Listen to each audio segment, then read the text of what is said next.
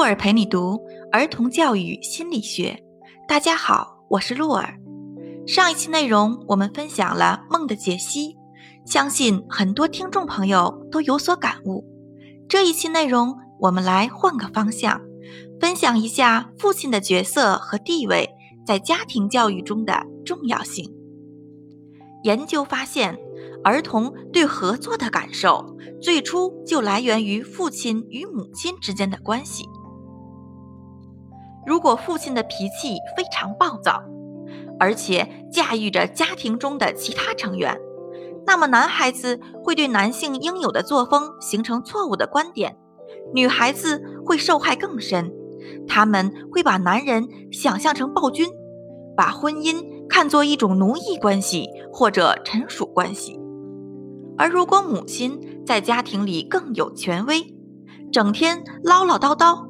情势就会相反，女孩子们会模仿母亲，变得尖酸刻薄、挑剔；男孩子们会始终保持防御状态，害怕遭受批评，刻意表现出恭顺拘谨，经常畏缩不前，甚至不敢参加任何社会交往活动。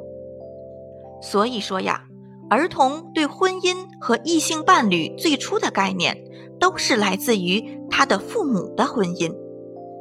阿德勒指出，婚姻的意义是两个人共同结合，以谋求他们互相的幸福、他们孩子的幸福以及社会的幸福。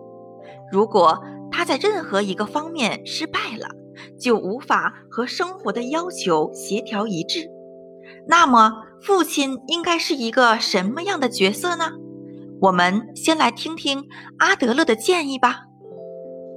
作为父亲呀，要保证自己对妻子、孩子和社会都是一个好伙伴。他必须能够以良好的方式来应对职业、友谊和爱情，平等的和妻子合作，尊重妇女在家庭生活中所占的创造性的地位。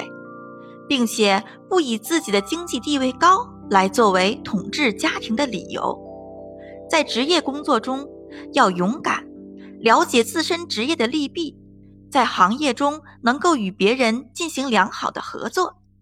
因为呀，父亲的职业态度会直接影响孩子以何种方式面对职业问题。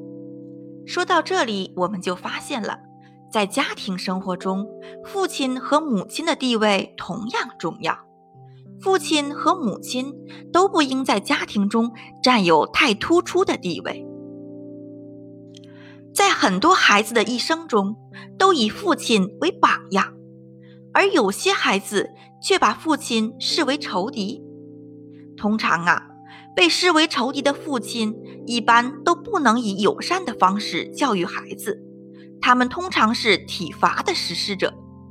孩子一旦犯错，母亲可能就会威胁孩子说：“等你爸爸回来教育你，等着吧，你爸肯定要揍你了。”这些话会让孩子觉得妇女是不能真正教育孩子的，母亲是需要强有力的臂膀来帮助的弱者，父亲才是生活最后的权威。才是生活中最有实力的人。那么孩子会怎么办呢？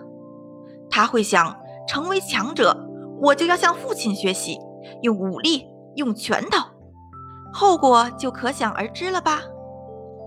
说到这里，鹿儿分享一位听众朋友的求助吧。这位听众朋友是鹿儿的一位好朋友，他家是男孩，在学校里经常被女同学打。有时候甚至被女同学按在地上一顿胖揍，孩子每每挨了打，回家还要跟我的朋友进行汇报。我的朋友很发愁，让鹿儿来帮忙分析一下怎么办呢？鹿儿的这位朋友性格非常温和，在单位是出了名的好脾气。他的妻子是一位老师，在家庭中仍然是具有权威地位的。当然，实际上这是出于我这位朋友对妻子的爱护和尊重。鹿儿这位朋友的妻子性格非常豪爽，在家里有时候忍不住会对自己的老公来打上几下。当然，在成年人看来，这是出于爱意的打情骂俏。那被孩子看在眼里，孩子会怎么认为呢？啊，原来这就是亲密关系，原来被一个人喜欢就要这样呀。那么我在学校，如果想交朋友，也要挨打的。我的爸爸妈妈就是这样相处的呀。听完鹿儿的分析，我的这位朋友。